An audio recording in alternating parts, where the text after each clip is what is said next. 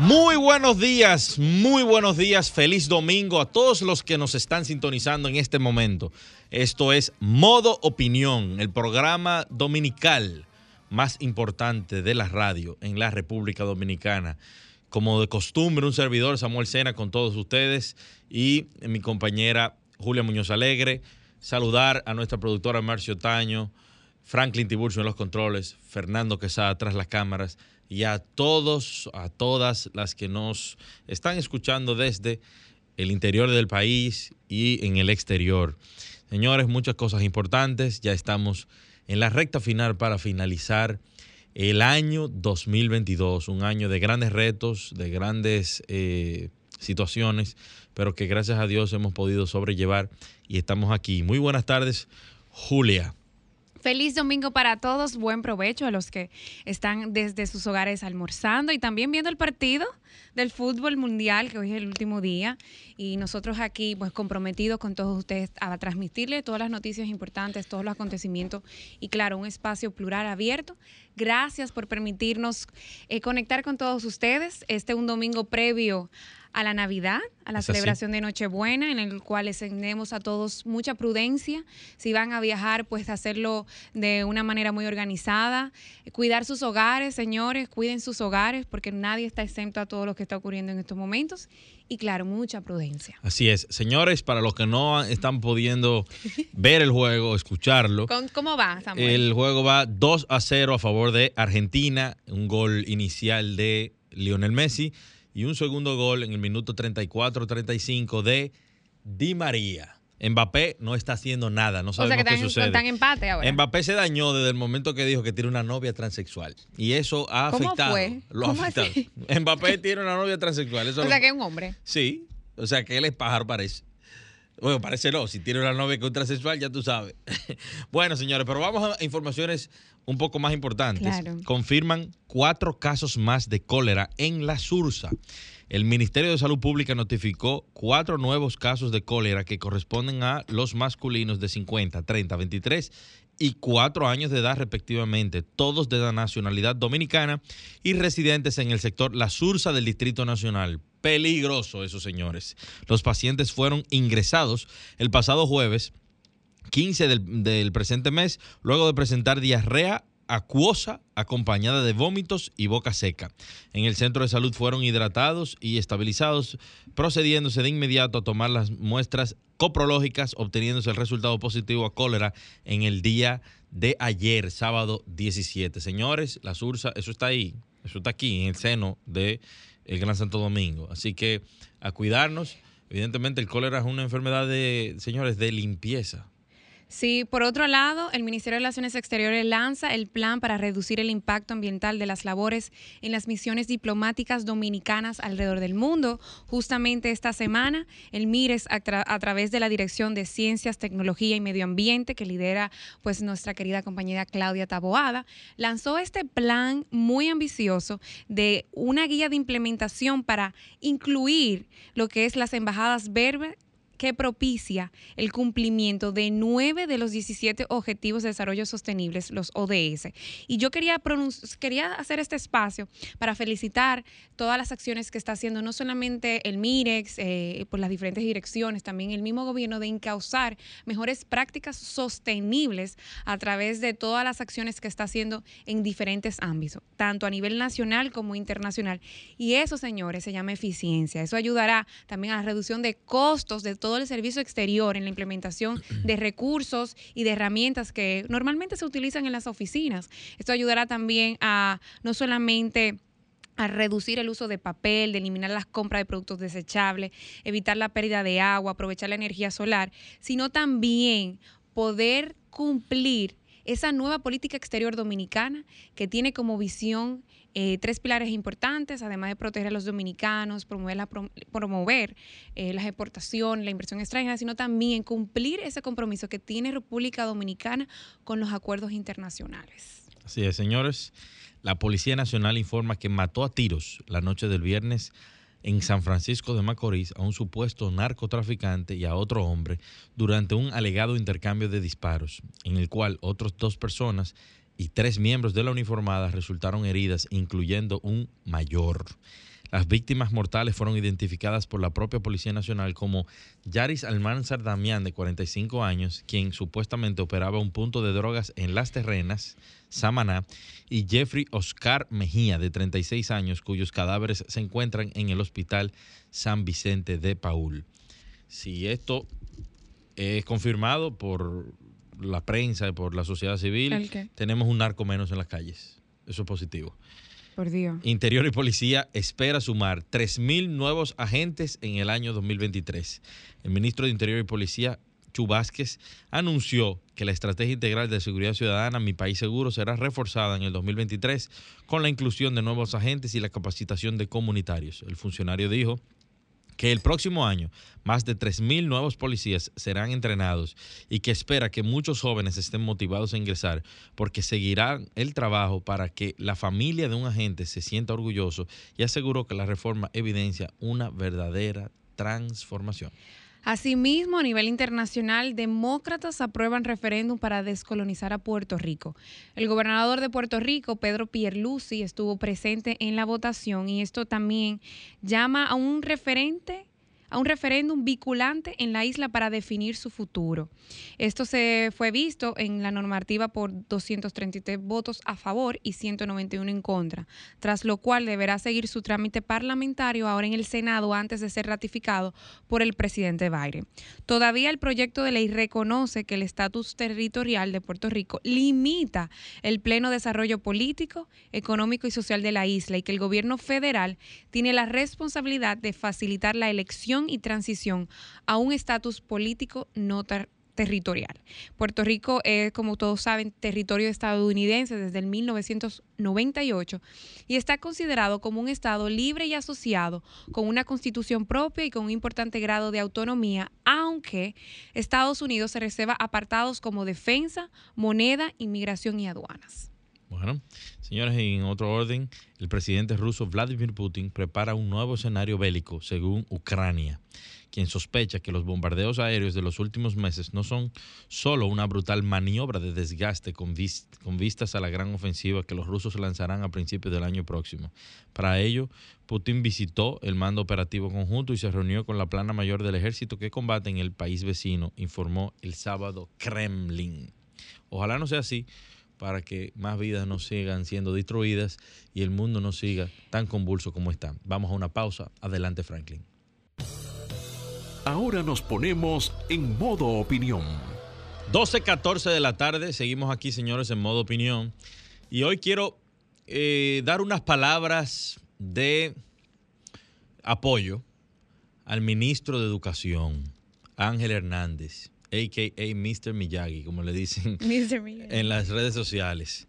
Pero eh, creo que tomó una decisión acertada, eh, una decisión que va orientada a los mejores intereses de la República Dominicana, de la sociedad dominicana, en tiempos en donde la familia, que es la principal institución en una sociedad, está bajo ataque. Y me refiero a la derogación a través de la orden departamental número 49-2022 que deroga la otra orden departamental número 33-2019 que estableció como prioridad el diseño e implementación de la política de género en el Ministerio de Educación.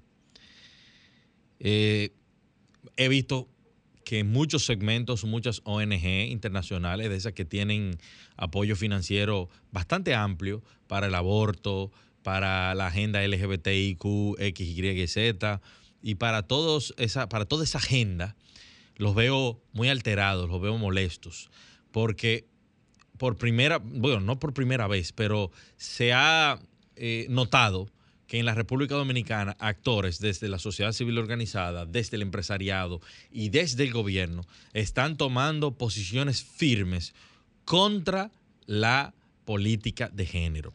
Y cuando hablamos de política de género, no nos estamos refiriendo a la equidad de género, del cual estoy totalmente de acuerdo. Yo creo que Dios creó a la mujer y al hombre y que no los hizo iguales, pero tienen los mismos derechos, tienen las mismas oportunidades y hay ciertos temas que sí hay que eh, trabajarlos y abordarlos, como es el tema de la equidad salarial y demás.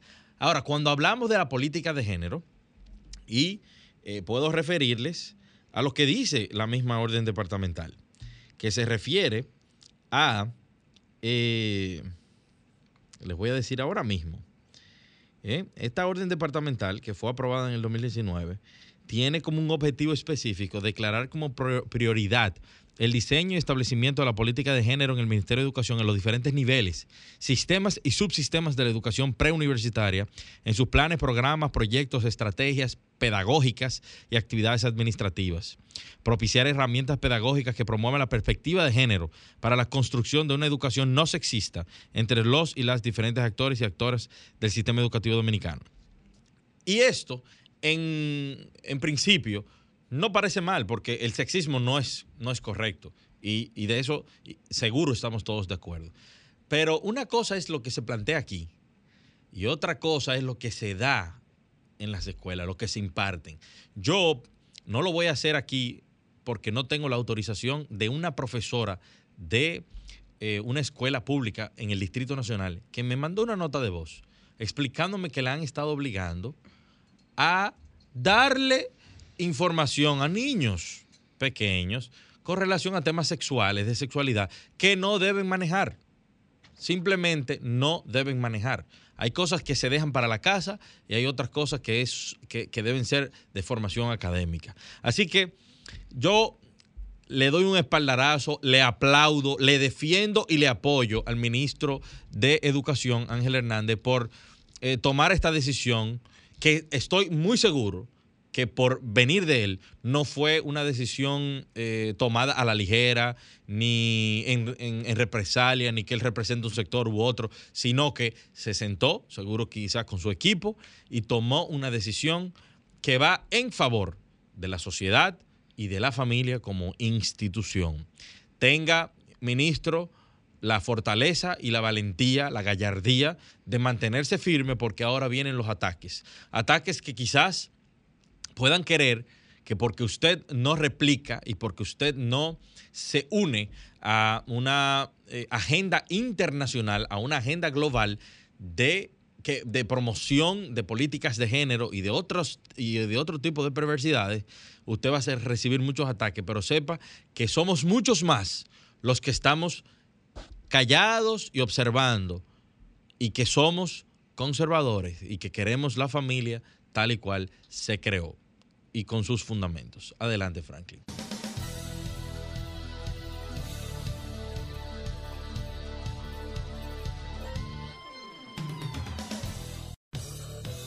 Ahora nos ponemos en modo opinión.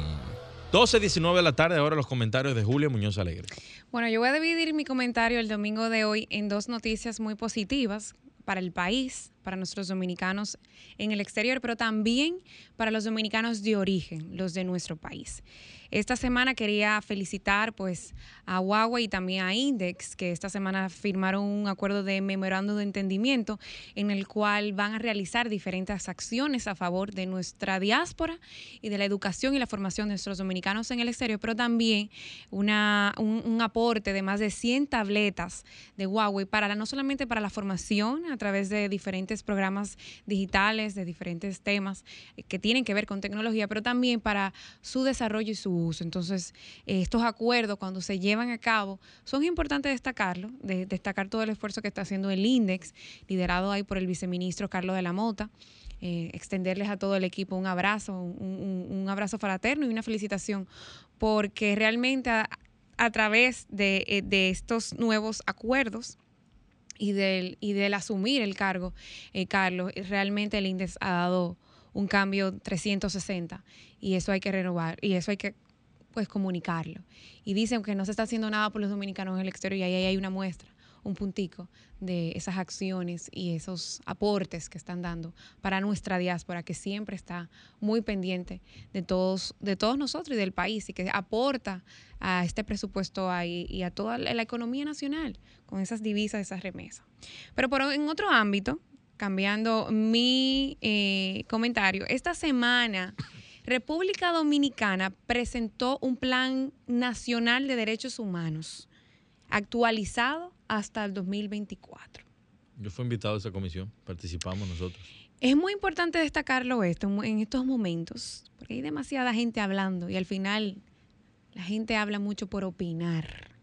Y el que no conoce y el que no realmente, el que no, no, ha, formado parte, hay como muchos intereses en, estos temas, pero hay que destacar, eh, en el marco del Día de los Derechos Humanos, que se celebró el 10 de diciembre, el Ministerio de Relaciones Exteriores presentó este martes pasado, es decir, esta misma semana, una extensión y una actualización del Plan Nacional de Derechos Humanos, con lo que se reafirma una voluntad muy importante que tiene el gobierno dominicano de impulsar mecanismos de promoción y defensa de los derechos fundamentales de todas las personas en el territorio nacional y que tiene un impacto a nivel internacional.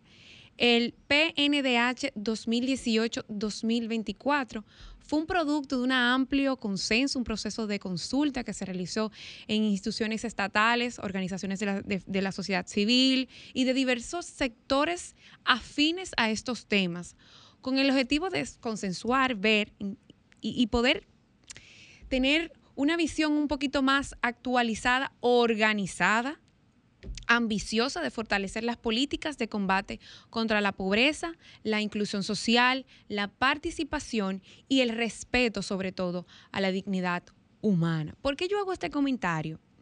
Bueno, a lo largo de este 2022 han suscitado diferentes eh, noticias a nivel internacional en el cual el país ha sido impactado negativamente.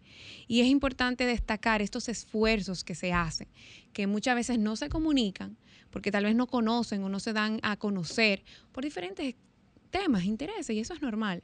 Pero es importante destacar que hay, un, hay un gran, una gran intención, una gran motivación, un interés sincero realmente por, aportar a las políticas públicas en estos, en estos temas de derechos humanos, que es muy amplio realmente. Y, y hay un compromiso que tiene dos vertientes. Por un lado, hacer de los derechos humanos un eje transversal de toda la administración pública, institucionalizando todos los procesos pertinentes que fomenten la defensa y la protección. Por otro lado, esto también busca motivar la participación de toda la sociedad civil para reforzar nuestra democracia, que es importantísimo sobre todo, y hacer de ella no solo un enunciado constitucional, ni tampoco, vamos a decir, un verso eh, que difunda otros intereses, sino un modo de actuar tanto del Estado como de nuestra población. Estas fueron unas palabras que compartió el canciller Roberto Álvarez durante la presentación de esta actualización del plan, que destacó una importante participación a nivel nacional de diferentes actores y que también permite incluir acciones que hoy son necesarias, señores, para mejorar la dignidad y el desarrollo social de todas las personas en República Dominicana. Esto en aras de no dejar a nadie excluido y a nadie atrás. Y por sobre todas las cosas, cumplir con los objetivos de desarrollo sostenible de la Agenda 2030 y también de la Estrategia Nacional de Desarrollo, que también está a 2030. Y como un eje número tres de la política exterior dominicana de cumplir, de hacer tangible ese compromiso con los valores democráticos, con los derechos humanos consagrados en nuestra, nuestra constitución, pero también en los tratados internacionales. Yo quería esta semana pues destacar esto, porque es bueno cerrar el año 2022 con buenas noticias. Y esto ha sido muy importante para todos nosotros y también para la sociedad civil y algunos sectores que luchan eh, por, mejorar y actualizar estos planes que son de impacto para todos nosotros. Hasta aquí llegó mi comentario. 12.30 de la tarde. Señores, en la tarde de hoy tenemos por la vía del Zoom a eh, Claudia Rita Abreu, que es la secretaria de Equidad y Género del Partido de la Liberación Dominicana y gran amiga mía desde hace muchos años. Vamos a esperar entrar en eh, conexión con Claudia Rita. Dime, Claudia, muy buenas tardes. Eh, te extrañaba por la cabina, pensé que venía, pero sé que te estabas quedando a ver el juego, eh, lamentablemente. Hola Samuel, ¿cómo están? ¿Cómo están por allá? Todo bien, gracias a Dios. Qué bueno. Bueno, que hoy se complica, tú sabes que además del juego está la Navidad y también tengo un concierto de, flauta del hijo mío, o sea que imagínate. ¿De Gael? Sí, de Gael. Ah, que, le vaya, que le vaya muy bien en su concierto de flauta. Claudia, eh, bueno, en tu, en tu rol como secretaria de Equidad y Género del PLD, eh, no sé si está, me imagino que estás al tanto, de la derogación de la orden departamental del Ministerio de Educación eh, que se refería a la política de género a ser implementada en el currículum educativo preuniversitario. ¿Qué, eh, ¿Cuál es tu opinión al respecto para que podamos hablar y, debatir un poco? Porque eso sí es debatible. Mira, este, tengo que decir que yo estuve eh, trabajando en la gestión de Antonio Peña Mirabal, que fue donde por fin salió esa, esa orden departamental. Y digo por fin porque hacía mucho tiempo que se estaba tratando pues de implementar eh, temas ya más oficialistas de lo que viene siendo la igualdad entre niños y niñas y todo el trabajo que se hace al respecto. Eh, para que las personas que nos escuchan tengan una idea, eh, por ejemplo, yo trabajé durante un tiempo importante con los clubes de chicas de tecnología. Ese club fueron iniciativa de la CIPAF, de Magali Pineda, que en paz descanse, y nosotros lo asumimos, hicimos un acuerdo con ellos y asumimos esos clubes de chicas para el tema de, las chicas y las TIC, con el, asunto del cierre de la brecha de género, la brecha digital de género, y del mismo modo también a través de, la vicepresidenta Margarita Cedeño, pues también se hicieron trabajos al respecto. Lo digo para, que, para, poner, para poner en contexto los trabajos que se venían haciendo y el motivo por el cual se hacían. Eh, los, en, en, el caso de las tecnologías, pues había una falta importante de mujeres ingresando a carreras tecnológicas. Y cuando se hizo un estudio que se hizo en el 2008, un estudio que nace de, la sociedad civil precisamente, eh, y fue encabezado por la CIPAF también, pues se descubre que en, esa, en todo esto había una desmotivación, es lo que se conoce como el currículum oculto, cuando a una niña le dicen, ay, hombre, eso no es para ti, o es normal que sean los malos varoncitos los que vayan al a, las Olimpiadas de Matemáticas, eh, una serie de condiciones que, hace que los roles que asumamos las mujeres estén más vinculados a lo que es el cuidado, a los ejercicios de matemática, por ejemplo, los famosos ejercicios que ya se quitaron de que María estaba lavando el plato y se le acabó el jabón, o sea, cosas así que de manera repetitiva hacen que las niñas pues eh, se encarrilen por el lado del siempre del servicio, del cuidado y que los varoncitos pues eh, vayan por otra vía. Entonces, claro, fíjate todos los problemas que hoy tenemos con el tema deportivo en cuanto a las mujeres que no se le da o el mismo salario o la misma cobertura. El tema también a nivel de la banca, cómo las mujeres no son, no están ocupando los, los, espacios de, importancia o de dirección en, esas zonas. Entonces, entre, entre todo ese tipo de cosas, eso viene desde la educación. Y cuando se pide el tema de la perspectiva de género, lo han querido como estigmatizar con un asunto de agenda LGBTQI, y no es así. Es una orden departamental que lo que oficializa el trabajo respecto a trabajar las cosas con perspectiva de género, es decir, que todo lo que tú hagas, desde los ejercicios matemáticos, las, condiciones curriculares, los, los temas que tú elijas para trabajar, lo hagas siempre con un sentido de igualdad, entonces ahí es que está el tema. Entonces eh, se ha venido como desvinculando porque hay un grupo de personas que son extremas, que entienden que todo lo que tenga la palabra género ya es un asunto como está pasando todo este escándalo que hay, que si Netflix, que si Disney World, pero que a los niños y niñas más vulnerables no tiene nada que ver con eso. Entonces quitan esto creyendo que están haciendo un favor y lo que están haciendo es, es quitándole potestad incluso al propio Ministerio de la Mujer que esa orden departamental los ayudaba para ir implementando ese tipo eh, de iniciativas que permitan pues un mejor desarrollo de niños y niñas en un ambiente pues menos violento y más igualitario. Tengo una pregunta, Julio Muñoz Alegre de este lado. La orden departamental número 033-2019 que establece el diseño de política de género en la educación, ¿cuáles son los elementos que usted entiende que han sido tomados en cuenta para de una forma pues desvirtuar la intención de esta política de género específicamente?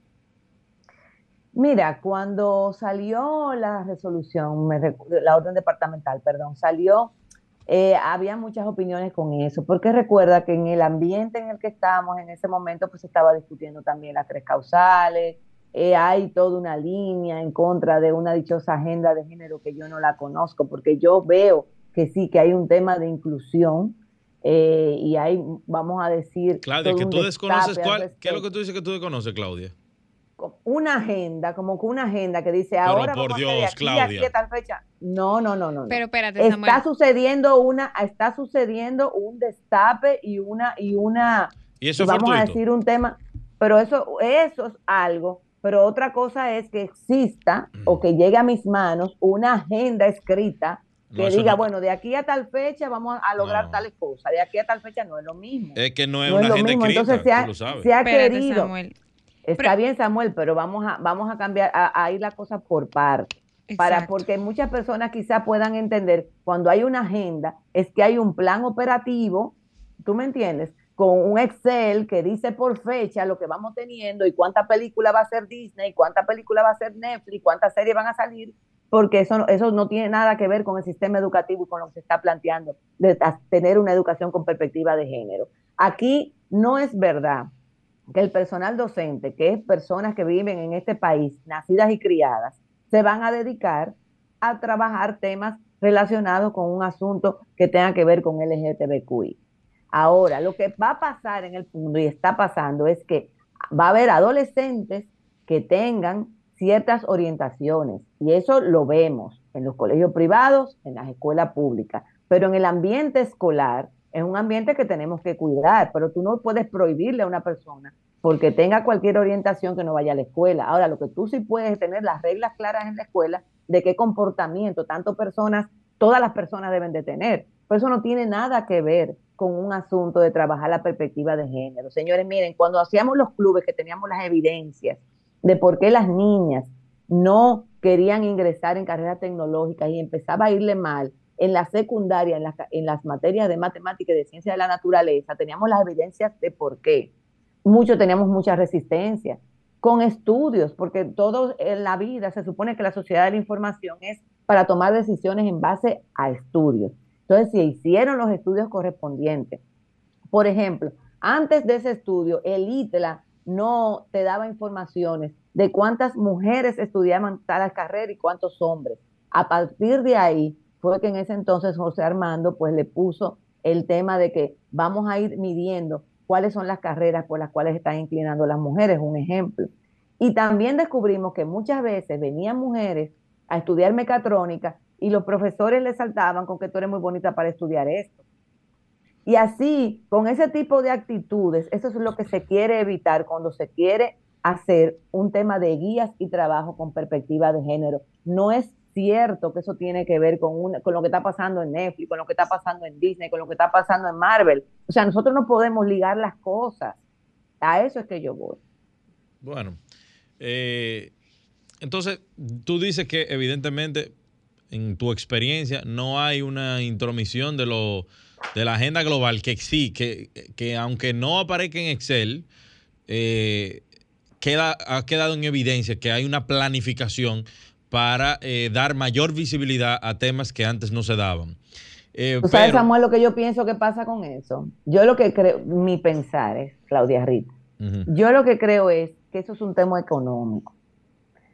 ¿Por qué? Bueno, porque durante mucho tiempo, acuérdate que estaba la lucha por igualdad de derechos y todo el tema de discriminación que han pasado los, las personas, bueno, pues los homosexuales, las lesbianas, etcétera. Y esas luchas, fíjate que al final quien lucha por derechos, de alguna manera, tienen coincidencias. Los que luchaban por los derechos civiles con el asunto racial de Estados Unidos, las mujeres luchando por la igualdad de derechos, y entonces también la comunidad gay luchando pues por, por, por la no discriminación. Ahora bien, lo que no podemos es mezclarlo todo y mezclar todas las luchas. Yo entiendo que es un asunto económico por lo siguiente quienes manejan el mundo de la moda, de la ropa que probablemente tú tienes puesta, quienes manejan el mundo de la música, quienes manejan el mundo de las producciones, hay muchas personas que son eh, pues homosexuales y lesbianas dentro de ese grupo, que tienen dinero y que ya no están por estar soportando ser discriminadas. Pero eso ya es otro tema que responde, bueno, pues a otro tipo de cosas. Entonces, yo entiendo que él, se está haciendo un manejo demasiado incómodo porque eh, estamos en una situación que tú no sabes cómo tú vas a llevar a un niño a ver una, una, película que tú entiendes que no te van a saltar con cosas y a veces no tenemos el control de cómo que le vamos a explicar eso a unos niños que al final de cuentas, déjame decirte algo también, a veces le tomamos mucho miedo y a los niños no hay que estarle explicando todas las cosas, a los niños hay que explicarle específicamente lo que te están preguntando. Entonces, pero eso es algo aparte. Lo que cuando se ha trabajado el tema de perspectiva de género, por ejemplo, te voy a decir algo que no se hizo con perspectiva de género en mi propio partido. Cuando se hicieron las elecciones para el tribunal de, de disciplina, tú tienes que tomar la medida con perspectiva de género desde antes. Decir, bueno, ¿cuántas mujeres queremos que nos representen? Bueno, que eh, por lo menos el 60% sea de un sexo y el otro y el otro el otro 40 de otro para que haya un equilibrio. Esas son decisiones, eso es pensar con perspectiva de género y se toman las decisiones previas para que no suceda que siempre ganen los hombres. Entonces, es lo mismo cuando se está educando. Nosotros no podemos seguir educando a niños que están peleando entre ellos todo el tiempo. Tú no estás viendo que hay una sociedad violenta, que los hombres se están matando entre ellos, los unos a los otros, por riñas. Hay que, hay que trabajar en un mundo más igualitario, donde los niños no se crean que las niñas le pertenecen, donde haya más tolerancia, donde haya conocimiento de su sexualidad, pero desde su sexualidad, de lo que tú eres, de tu cuerpo, de tu aparato reproductor, que es lo mismo que el aparato respiratorio, que el aparato nervioso, que el aparato circulatorio. Entonces, nos hemos convertido en una, una sociedad extremista, conservadora, pero para los pobres, porque aquí los ricos no tienen ese problema. Aquí los ricos no tienen problema en saber eh, cuándo le llega la menstruación a una niña y cuándo esa persona no puede tener relaciones sexuales para no quedar embarazada. Entonces, ¿cómo va a ser posible que nos escandalicemos cuando una persona vulnerable no pueda tener esa información a los 13, a los 14, a los 15 años, según la edad que le corresponde? Porque la matemática es la misma desde que los niños están en prekinder hasta que terminan el bachillerato, pero se va complejizando según la edad. Entonces, son cosas que nos estamos escandalizando por nada, por nada. Bueno, Claudia, eh, lamentablemente el tiempo se nos acabó, pero muchísimas gracias por darnos tu perspectiva y tus experiencias desde eh, el trabajo continuo, trabajando el tema de inclusión y política de género. Aunque no coincidimos en muchas cosas, eh, te respeto y, conozco tu criterio profesional. Agradecemos este espacio que nos hayas cedido. Si quieres decir algo. sí, claro. Bueno, nada, agradecer que me den la oportunidad. Nunca había estado en tu programa. Y bueno, perdón que, tuve que hacerlo por, por Zoom, pero no, un día de esto cuando tú quieras. Y bueno, no te preocupes, que tú vas a ver que tú y yo vamos a conseguir a coincidir en muchas cosas. Bueno, yo, yo estoy seguro que sí. Quizá en esto no, pero en muchas otras sí. bueno, señores, eh, vamos a una pausa y continuamos aquí en modo opinión. Ahora continuamos con modo opinión, donde nace la información. 12.49 de la tarde. Señores, eh, ustedes saben que la República Dominicana está viviendo lo que se le pudiera llamar una ola de delincuencia. Sí, no, no ponga esa cara, Julia, porque vamos a abrir los teléfonos y quiero que los, los escuchas, los oyentes. Yo no he eh, dicho nada. que Julia acaba de poner una cara de como que yo estoy hablando de que vivimos en, en Saturno y que la ola de delincuencia no me a los y que la ola de delincuencia que se está viviendo en la República Dominicana no es cierta, que es una percepción. No una percepción. Hemos visto cómo la policía ha tomado los toros por los cuernos y está enfrentando a los delincuentes y a veces los delincuentes terminan muertos en intercambio de disparos. ¿Qué opina la gente? ¿Se sienten un poco más seguros con esta nueva actitud de la Policía Nacional? Recientemente tuvimos un, especialista, vamos a decirle, que, seguridad. que fue tu compañero eh, o tu... Sí, eh, bueno, él tiene que ver con, política exterior. Exactamente, pero, pero maneja data y, él, nos hablábamos del caso de, de Nayib Bukele en El Salvador y él decía que eso no resuelve el problema. Pero vamos a preguntarle a la sociedad dominicana, vamos a preguntarle al pueblo, que es el soberano, a ver si es verdad que ustedes sienten que se, que, se resuelve o no. Los teléfonos, Franklin, por favor. 1251, en lo que esperamos llamadas, porque quiero llamadas. 809-540-165. Yo quiero saber qué ustedes opinan con relación al tema de la delincuencia y cómo la policía lo está enfrentando. En, las últimas, en estas últimas semanas hemos visto que a la delincuencia se le ha dado duro. Bueno, y tal al carrizo con el caso que está pasando. Claro, seis muertos. Que van a tener por lo menos una Navidad más tranquila. Está tranquila la Navidad, usted se siente tranquilo de salir a los parques a esparcirse. 809-540-165. Los delincuentes, señores, tienen, yo siempre lo he dicho, a los delincuentes hay que hacer que teman, no nosotros temerle a ellos, que teman. Cuando usted ve que a, a esos delincuentes se le pone raya y los policías se empoderan, eh, las cosas cambian, las cosas cambian. Pero en sentido general hay que ver porque... No hay llamada. No, porque eh, muchas veces, en muchas ocasiones, y eso sí debemos eh, llamar la atención, independientemente de que a veces uno pide mano dura, en, en esos enfrentamientos ah, pasan situaciones en las que mueren personas inocentes, ¿eh? Hasta menores de edad, porque cuando se arman un tiroteo en barrio, todo el mundo está a expensas de lo que pueda suceder. Pero eh, la mano dura es lo que toca, señores, en un país eh, en el que nosotros no tenemos control de todas esas barriadas, de todos esos delincuentes, donde cada día más nosotros vemos jóvenes que son los que son los, los principales Fíjense que ahora la, banda esta famosa de los trenzas de papo, ¿qué se llama? Son los alcarrizos. Dos policías, señores. Dos policías y jóvenes formaban parte de esta banda criminal y que a través de medios de, comunicación yo pude ver un video de una persona que ellos estuvieron torturando hace un tiempo atrás. Y yo me pregunto, y siempre en este momento pienso en, en María Mercedes, creo que, que se llama, José María, o el de Derechos Humanos. ¿Dónde está usted? usted, usted, yo quiero que usted vea ese video y usted me diga a mí que hay que respetarle derechos humanos a unos delincuentes que torturan gente mutilando la cara. Ese tipo de personas no merece respirar el mismo oxígeno que el ciudadano de bien, que el ciudadano que sale a trabajar toda la mañana y que llega tarde a su casa buscando el pan para su familia, para que vengan unos desgraciados, abusadores, a secuestrar, a manejar los puntos de droga en los barrios y a, enviar niños, eh, a utilizar niños para enviar droga como mensajeros y lo, llevan a vicios desde pequeños. esas, esas personas, lamentablemente, señores, hay que erraerlas sobre la faz de la tierra. Son personas que no se van a corregir. Porque mañana lo entran a Najayo, al 15 de Azo, a, a Rafael, al modelo de San Pedro, donde sea, y van a terminar peores. ¿Por qué? Porque también nuestras cárceles son antro de perdición para los ya perdidos. Entonces, eh, lamentablemente, lamentablemente, eh, las acciones de la policía hay que apoyarlas, hay que apoyarlas. Eh, en, estos, en estos momentos que ya nos acercamos a, a, las navidades, señores, comedimiento, la vida no se acaba en estas próximas dos semanas, queda mucho por delante eh, disfrútenlo e, en familia, eh, traten de, no estar demasiado en la calle. Ustedes saben la situación que estamos viviendo como sociedad.